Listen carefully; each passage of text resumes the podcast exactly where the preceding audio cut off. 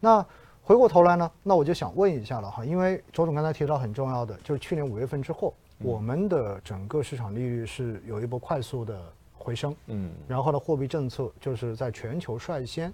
应该说恢复了正常吧，对对，所以整个债券市场其实去年从五月份开始，就进入到了一个。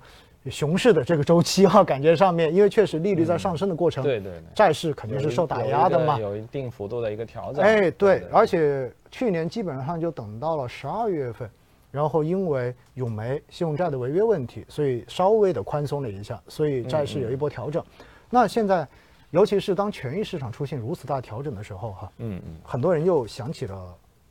那个概念，就是资产配置的概念。嗯，而资产配置中间呢，我们经常会说你要把。不同风险的大类资产做一个配合，所以债应该算是一个很重要的大类资产，嗯，做固收的这个配置。但是呢，大家又很担心，说去年五月份到现在债还是亏的，对吧？那这就陷入到一个两难境地了。他就说，哎，为什么债也不赚钱，然后股票又跌得这么厉害？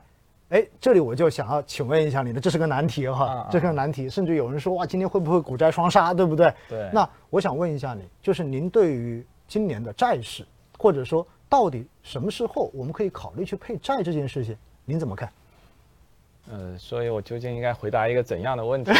先先回答债吧，先回答债。它是呃，如果要做呃股票和债券大类资产的一个切换呢，是非常专业的事情。嗯，我建议呢，大多数投资者、普通投资者把这个专业的事情。交给专业的人来做，对啊对。其实我在解释这个啊大类资产切换的一个问题哈。嗯。今年会不会进入一个债券的调整的一个熊市？嗯。呃，其实因为去年呢下半年中国货币政策的这个中枢啊，基本上回到正常货币政策的一个水平了。嗯。虽然还是呃偏低的一个水平，但是呃其实就今年的一个经济发展的水平来说啊，我们货币政策的利率水平也是比较。啊，合适的，嗯，所以央行在货币政策报告中说呢，就是说我们的货币政策要维持适度灵活，那么同时保持稳健偏宽松这样的一个环境，就是货币政策不急转弯，嗯，那么呃整体来说，货币政策还是要呃转向紧缩，因为经济的情况还不错，货币呃政府工作报告说今年 GDP 要达到百分之六左右，这个是目标，那么呃百分之六左右在全球来看，无论啊，去年经济也还不错嘛，今年会更好一些。那么其实啊，利率水平有必要啊上行一些啊，但是呃，其实我们啊觉得就是百分之六的啊 GDP 对应的这个利率水平呢不会太高，所以基本上现在也是处在一个央行比较适合的一个利率水平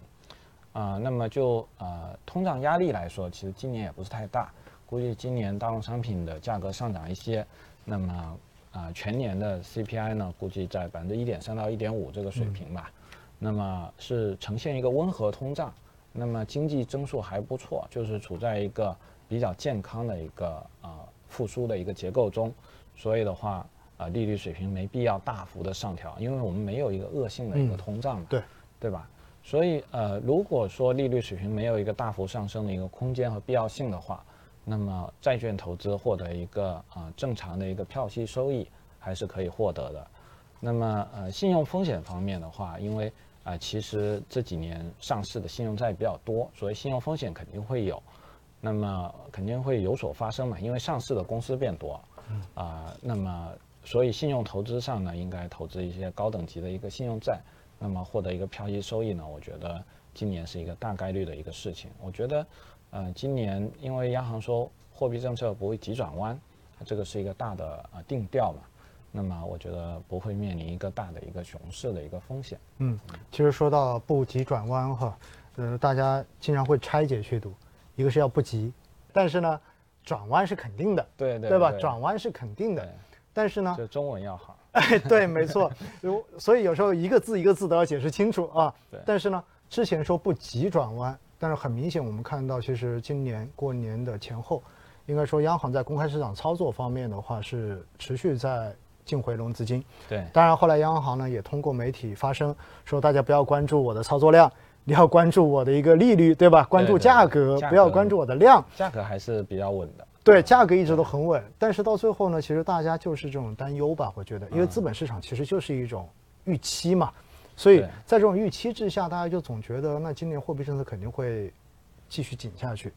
那继续紧下去，相对而言呢，大家可能对于债的这种走势，包括股票的走势，可能大家都会有一定的这种担心。但是呢，周总刚才也解释了哈，因为我们今年已经在两会期间定了我们的一个 GDP 的目标百分之六。其实这个百分之六，我也看到很多外媒的解这种解读哈，嗯，说其实因为去年基数很低，应该说百分之六不是一个很高的目标，应该达到的达就是达到的这一个难度不算太大。这里其实就讲到了很重要一点，因为实际上定了百分之六，就是我们有底线，对吧？我还是要保持我的经济有一定的增长。那另外一块的话呢，可能就是我也不追求特别高的目标，因为我看到两会中间很多政府工作报告特别提到说结构的调整啊，包括这种增长的质量啊，嗯，它还是特别强调。所以在这种情况之下呢，我觉得，呃，我非常认同左总讲的，也就意味着今年央行的这个货币政策，它可能就是一个，它还是在有收紧的这个趋势，但是呢，它也。会看整个经济的一个状况，然后适度的来保证一定的灵活性跟这个宽松度。其实我们坚持这种高等级信用债以及票息的这种策略，应该说还是在债券投资方面还算是比较确定的，可以这样理解吧？对。所以大家对于所谓的股债双杀哈，至少债这一块大家不用过于担心哈，不用过于担心。当然，我们还是要提醒一下，因为对于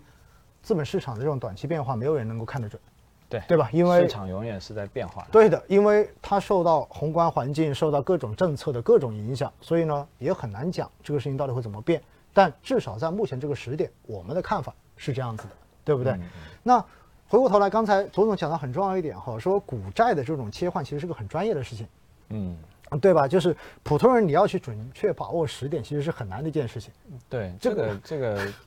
不太可能，所以在很多时候，我们可能需要一些机制，或者需要一些逻辑跟相关的这种技术的辅助，可能你才能够做的正确的概率变得更大一些。其实这些东西就是专业的价值，对对吧？应该是这样子。那回过头来呢，这就是要又回到最开始那个问题了哈。那债既然左总觉得应该还是不错，有价值，对不对？有有确定就是。有确定性的这种收益的来源，您对于整个我们今年的这一个权益市场，嗯，您大概的一个看法是什么样子的？嗯，其实呃说这两天市场调整比较多哈，其实总的来说，嗯，大盘指数可能也就调了百分之五，可能呃小盘指数吧调了百分之十出头，也就这个幅度，但是大家感觉好像。啊，实际的跌幅特别猛，感受很猛。嗯，所以其实猜大盘的点位吧，其实呃意义不是特别大。对，确实，大家可能觉得就是说市场还会在有一个阶段的一个探底的一个过程。嗯啊，接下来啊，那么也都是周期往复的一个过程，就是说，嗯，先嗯先调整，然后再企稳，然后未来可能还会震荡或者回升，那么可能是这样的一个节奏。那么，呃，其实从这两年的行情来说，大家感受非常深啊，就是这个大盘的指数呢都是区间震荡的，并没有太明显的一个上升或者下降。但是，呃，就是主动型的基金赚钱效应，啊，尤其是一些明星基金赚钱效应是非常显著的。所以，这个也就是告诉我们说，呃，现在的市场，呃，有一个很大的变化，就现在权益市场有个很大的变化，它是一个结构性的市场。就是那么呃百分之二三十的公司，那么啊有啊比较好的一个表现，那么大多数公司呢表现平平，或者是呃甚至有比较大的一个风险，就市场是呈现一个分化个呃比较大的这么样一个结构性的一个行情，所以的话，我觉得呃接下来啊市场会啊调整多少呢？这个嗯很难说，其实也没有意义，因为调整幅度也不大。啊，这个肯从大盘指数来说，这个调整幅度确实不大，我们调到现在也没有多少。然后，所以未来的行情会怎么样？它一定是一个结构性的行情。那么，为什么调整发生在春节后？哈，一方面我们刚才说了一方面外围的因素，那么我们呃国内的因素就是一个流动性的一个呃转向吧，就是供求关系的一个变化。那么有一个轻微的一个调整。那么呃接下来呢会发生什么？就是呃年报的一个季节嘛。年报季节的话，我们也知道很多企业的话，在去年实际上，啊后三个季度吧，整个盈利状况非常的好。当然，也有一部分企业，啊呃受这个疫情的影响，或者它本身产业结构的问题，那么非常的糟糕。所以年报呢也会使得这个市场加剧一个分化。那么一些好的公司呢，有它比较亮丽的年报来证明它的一个业绩和经营能力。那么未来呢，我们觉得它还会有一个比较好的一个表现。那么啊，市场的分化呢会继续啊，会变得更加剧烈，嗯，分化的更加剧烈。嗯，那么基本上就是呃，这个接下来一个市场的一个判断。那么实际上结构性的行情，我觉得这个都是一个中长期的一个趋势，就是呃，不仅仅是今年。不仅是年报以后，那么呃，可能未来两三年都是呈现这种结构性的一个行情。这是一个呃，中国金融市场改革以后，就是注册制改革以后一个比较明确的一个发展趋势。也就意味着，其实未来的中国的 A 股，中国的股市很难像以前，就是过去的这二十年，可能一涨的时候就是普涨，就所有的全部都涨了，对不对？对。其实。以往以往就是这样子嘛，要涨鸡犬升天，对，什么都涨上去了，然后而且是属于先涨完之后就涨那些没有涨的，就是这样的一个过程。然后但是掉的时候就大家一起咣就下来了。对。那现在的话呢，确实注册制推行之后，实际上整个市场越来越向这种有价值的公司去集中，应该是长期的一个趋势。对。其实呢，这就形成了很要命的一个结果，就是去年的这一种极致的分化行情。最近的这种下跌，就是卓总刚才讲到的另外一种了。其实指数真的，你一看没跌多少，对对吧？它的这个震荡的幅度，你真正一看，真的不算多的。因为我们回头看一下，对，我们回头看一下，在应该是在一九年的时候，那个时候整个市场也就是最低的时候两千四百多点，上证指数，对吧？然后现在的话涨到三千四百多，三千五百多，到高的时候三千六百多。嗯，然后其实你会发现它的底部其实是在逐步的往上在。通过震荡在往上抬升的，嗯，而去年全年你会发现，当时七月份一波从两千八百多点，然后上到两三千四百多点，嗯，然后回来又回到三千点左右，嗯，结果现在你会发现其实还是在这个区间，对对对吧？其实没有什么太多的变化，包括今天大跌的创业板，为什么我会特别去关注这一个呢？因为我自己做创业板指数定投嘛，所以我我我我会我会比较了解这个东西，你会发现哪怕它再跌。其实跟年头比起来的话，它最后加上今天的跌幅，它其实也就跌了不到百分之十，也就是大概在百分之六到百分之七左右的位置。嗯，但是现实中间就是很多的基民，嗯，在最近的这两周损失惨重。对对，因为按照一句网上的话来说，就是跌的都是很多基金的抱团股。对对，跌的都是这些板块。其实对于这个，我也想问一下卓总，就是您觉得未来的这一个市场的风格切换，嗯，就是说从前期过去这两年抱团的这种切换，往周期，因为我们看到今年以来周期涨得特别好嘛，嗯，你包括钢材也好，煤炭也好，甚至于前期涨得很好的这种有色也好，嗯，其实您觉得这种风格的切换，是已经进行完了呢，还是说在进行中呢，还是说它应该会是怎样的一个态势？您怎么看这个问题？风格的切换，嗯，呃，应该来说，市场的资金它的啊，它的偏好啊，它流向的方向，肯定会呈现出一个嗯不断切换的一个过程，嗯。嗯，这个呃，我们通常来说把市场的板块呢分为三大类，就是周期、价值和成长，嗯，周期、价值、成长，对对对，他们之间会做一些切换，像最近呢，就是一些其实呃市场出现一波调整。但是呢，一些低估值的公司，就是通常来说理解就是价值类的公司，啊，估值水平比较低、分红率、股息率比较高的公司，在经过前期被大家不认可之后，那么最近的话反而出现一波反弹和上涨，所以的话是不是风格就切换到价值类？那么呃，前期核心资产就是那些龙头成长的，还有这种周期的就被抛弃了，那么出现一定的回调，啊，那么价值的公司出现一波上涨，呃。是的确，这个市场呢，风格呢，就是在周呃几个板块之间不断的轮动。那么，但是其实这个轮动的过程呢，作为一个呃投资者来说，我觉得是其实是没有什么显著的一个规律的哈。嗯。啊，为什么这么说？我们虽然回头去看，它是有一定的啊，好像有一定的规律性，但是其实未来的话，它呈现的还是比较随机性的一个切换过程。所以啊，要去努力去把握这个呢，我觉得嗯，这个难度是非常大的。其实就是说，反正它总是不断的切换的。对对。但是你要去找到哪个点开始切换，对，没有这个，没有这种能力哈，基本上大家都很难有这种能力。所以对于呃专业的投资者来说，作为呃机构投资者来说，他一般是在一个通过一个价值投资的一个方法去做投资。就是说，如果无论哪个板块或者个股，它在一个历史估值的一个低位或者一个合理区间，那么我就进行投资；在啊历史估值的一个比较高的水平，那么我就知道这时候的风险收益是不匹配的，可能向上的空间没有多少，那么向下回撤幅度可能会比较大，那么这时候的话就呃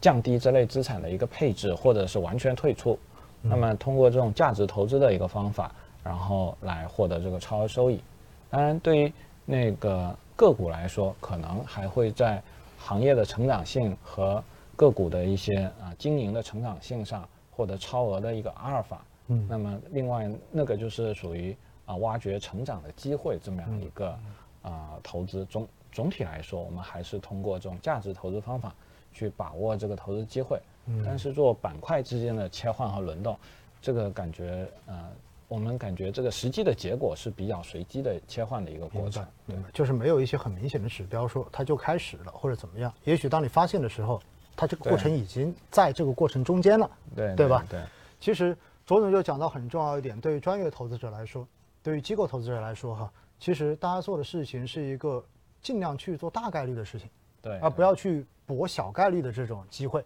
对吧？对。也就在估值合理的区间，那我就去买。然后估值到了非合理的这种高的这种区间，那么这个时候我们的评估就是它的，也许它还会往上，嗯，但是这个时候它往上的空间其实已经很有限了，但是它往下的这个可能性已经明显的增加了，对，那么这个时候有可能呢就会进行相应资产的这种调节，然后甚至于直接把它完全卖掉，对不对？对对，因此对，因此其实这就说到了哈，这就是跟很多个人投资者最大的一个区别，因为个人投资者呢总是希望自己能够。卖在最高，嗯，卖在最高的那个点上面，然后能够在最低的那个位置卖买进，这是所有人的梦想。其实我觉得对于机构投资者也有这种梦想，但是经过历史无数的这种教训跟经验证明，嗯，做不到这件事情。嗯，其实历史证明了一个事情，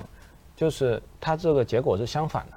就是呃，无论个人散户或者是机构投资者，大多数时候的行为啊是呃卖在最低点。呃，在最高点不断的在上涨过程中不断的加仓，然后到仓呃最高点的时候仓位最重，这个是啊残酷的一个现实。嗯，现实情况往往是这样子的。其实就是个倒金字塔的加仓，对不对？对。然后最最贵的时候买的是最多的，对，就是这么一种逻辑。所以哈，这里再次提醒大家一点，就是千万千万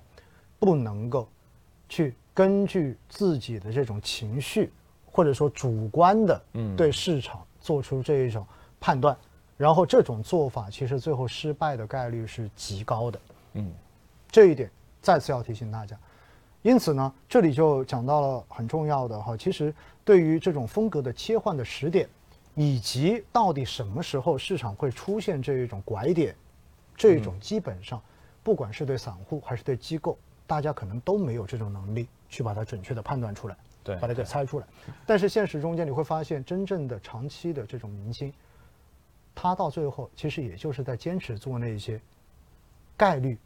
更大的事情，对对不对？坚持在这个过程中间不断的通过这种纪律，通过这种模型来重复更多高概率的事情，最后来获得相应的这种收益的一种积累。不要尝试着去猜市场在什么时候能够有拐点，